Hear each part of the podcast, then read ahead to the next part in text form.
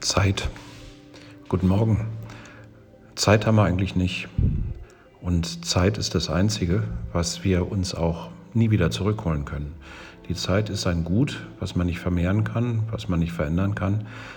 Aber es gibt eine Möglichkeit, wo wir uns dann doch ein wenig Zeit verschaffen können.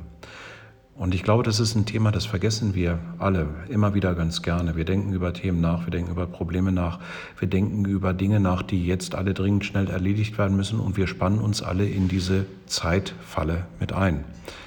Die Frage, wie können wir uns ein kleines bisschen mehr Zeit verschaffen, ist, indem wir vielleicht sehr, sehr frühzeitig schon beim drüber nachdenken, Menschen mit einbinden, zu denen wir Vertrauen haben und die uns das ein oder andere ganz bewusst abnehmen können. Und schwupps, haben wir unsere Zeit nicht zusätzlich gewonnen, aber nicht mehr für diese, für diese Dinge notwendig zu investieren.